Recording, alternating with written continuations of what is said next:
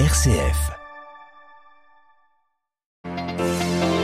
Après près de trois mois de guerre et en pleine octave de Noël, la Terre Sainte a besoin d'une paix stable et authentique. Les mots du cardinal Krajewski, envoyé du pape sur place pour y célébrer la nativité auprès des familles endolories.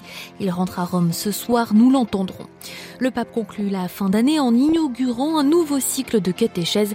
Ce matin, lors de l'audience générale, il a été question de vice et de vertu pour évoquer le combat spirituel, livre de la Genèse à l'appui. Cette année écoulée, François l'aura dédié aux ailes apostoliques et à la passion missionnaire lors de ses audiences générales. En disant de pontificat, quel style d'évangélisation propre au pape argentin, analyse à suivre. Et puis fin d'année oblige, l'heure des bilans géopolitiques 2023 fut politiquement mouvementée au Pérou. Le pays avait commencé l'année par une tentative de coup d'État et essuyé dans la foulée des mois de contestation. Retour sur les faits avec notre correspondante à Lima. Radio Vatican, le journal Delphine Allaire. Bonsoir. La mission de l'aumônier apostolique auprès des chrétiens de Terre Sainte touche à sa fin. Le cardinal Krajewski sera de retour ce soir au Vatican après six jours en Israël et en Palestine. Sur volonté du pape, le cardinal polonais a célébré la naissance du Sauveur auprès des familles chrétiennes endolories par la guerre entre Jérusalem, Bethléem et Nazareth. Près de trois mois après le début du conflit, les besoins humanitaires mais aussi spirituels se font de plus en plus pressants. On écoute l'aumônier apostolique. J'ai été envoyé ici en Terre Sainte par le Saint-Père pour le représenter dans ces lieux bibliques où vivent les communautés chrétiennes, où elles prient aussi pour la paix en Terre Sainte.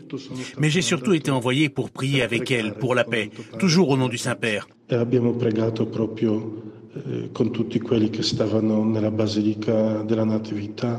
Nous avons prié avec tous ceux qui se trouvaient dans la basilique de la Nativité, où le Verbe s'est fait chair. Nous avons prié ensemble pour la paix. Et puis, de Nazareth, nous sommes également allés prier pour la paix sur le mont des Béatitudes, où nous avons médité sur ce texte que nous connaissons tous. Heureux les artisans de paix, car ils seront appelés fils de Dieu. Beati operatori di pace, perché saranno chiamati figli di Dio. Le cardinal Krajewski, aumônier apostolique, est interrogé par Benedetta Capelli. Sur le terrain au 82e jour du conflit, les combats ne connaissent pas de répit.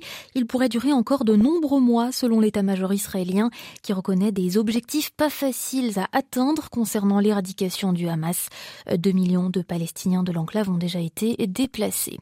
Et puis le ton monte du côté iranien après l'attaque contre un commandant des gardiens de la révolution en Syrie que Téhéran impute à Israël. La République islamique menace aujourd'hui l'État hébreu d'une riposte par une action directe dans la région. Conséquence géostratégique du conflit, les perturbations du commerce maritime mondial en mer Rouge à la suite des attaques outils contre des navires. Ce mercredi, reprise progressive des cargos, notamment celui de l'armateur marseillais CMA CGM ou du transporteur danois Maersk. Prions pour que la guerre cesse. Nouvel appel lancé par le pape ce matin après l'audience générale en salle Paul VI. Le souverain pontife pense en particulier à ceux qui souffrent en Ukraine, en Palestine et en Israël.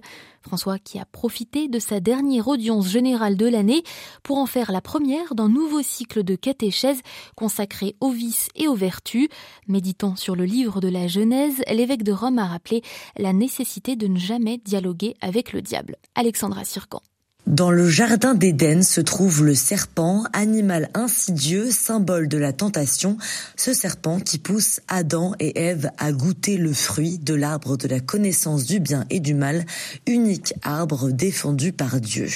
Cette interdiction, explique le pape, ne vise pas à interdire l'usage de la raison aux hommes, mais à l'aider à reconnaître ses limites.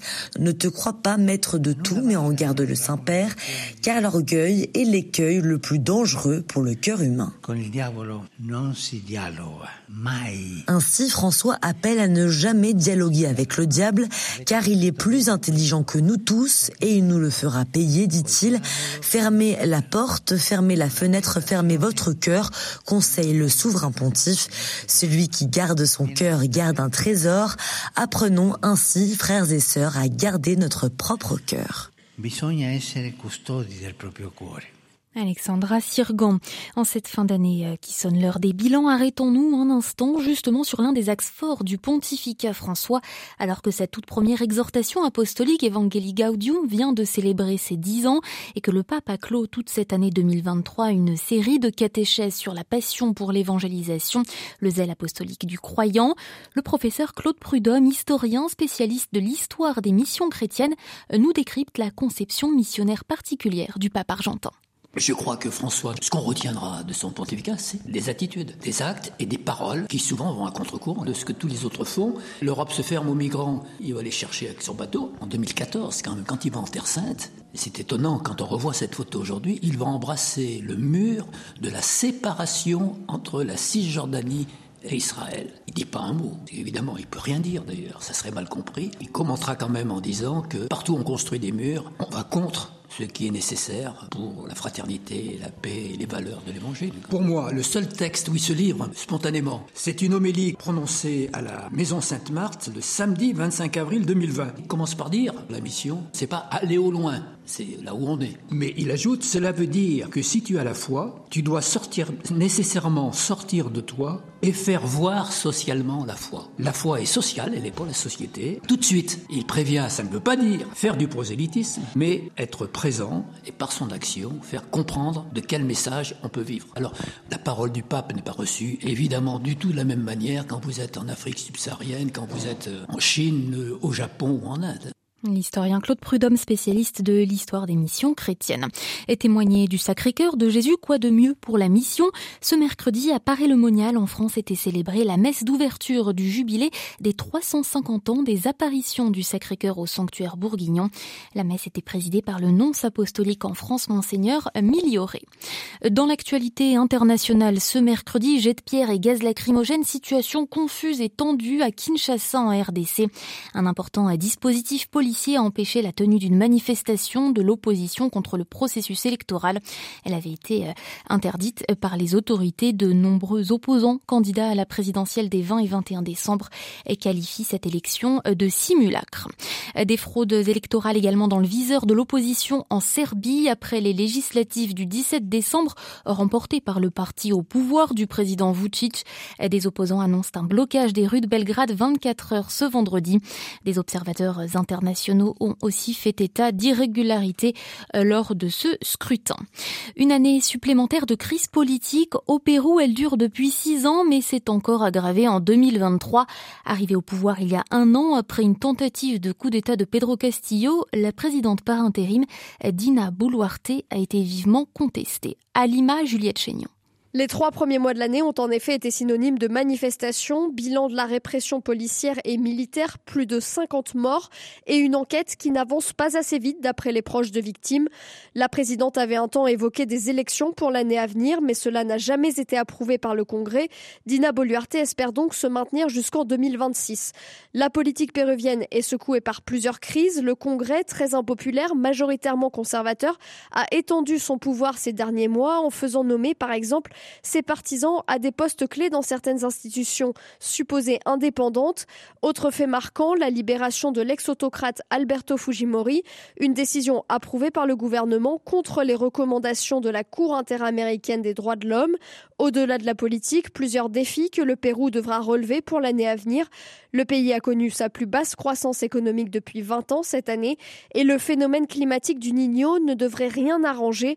Il expose le nord du pays à des inondations et le sud à une importante sécheresse agricole. Lima, Juliette Chénion pour Radio Vatican.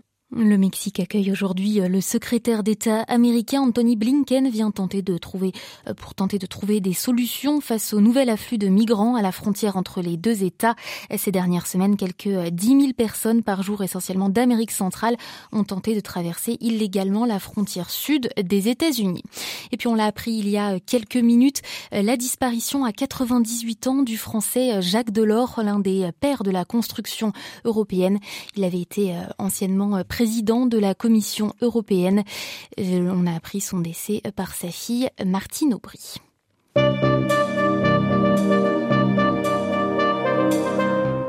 Ainsi s'achève ce journal. Mille merci de votre écoute. L'actualité du pape de l'Église et du monde revient dès demain matin à 8h30 en direct de Rome. Excellente soirée.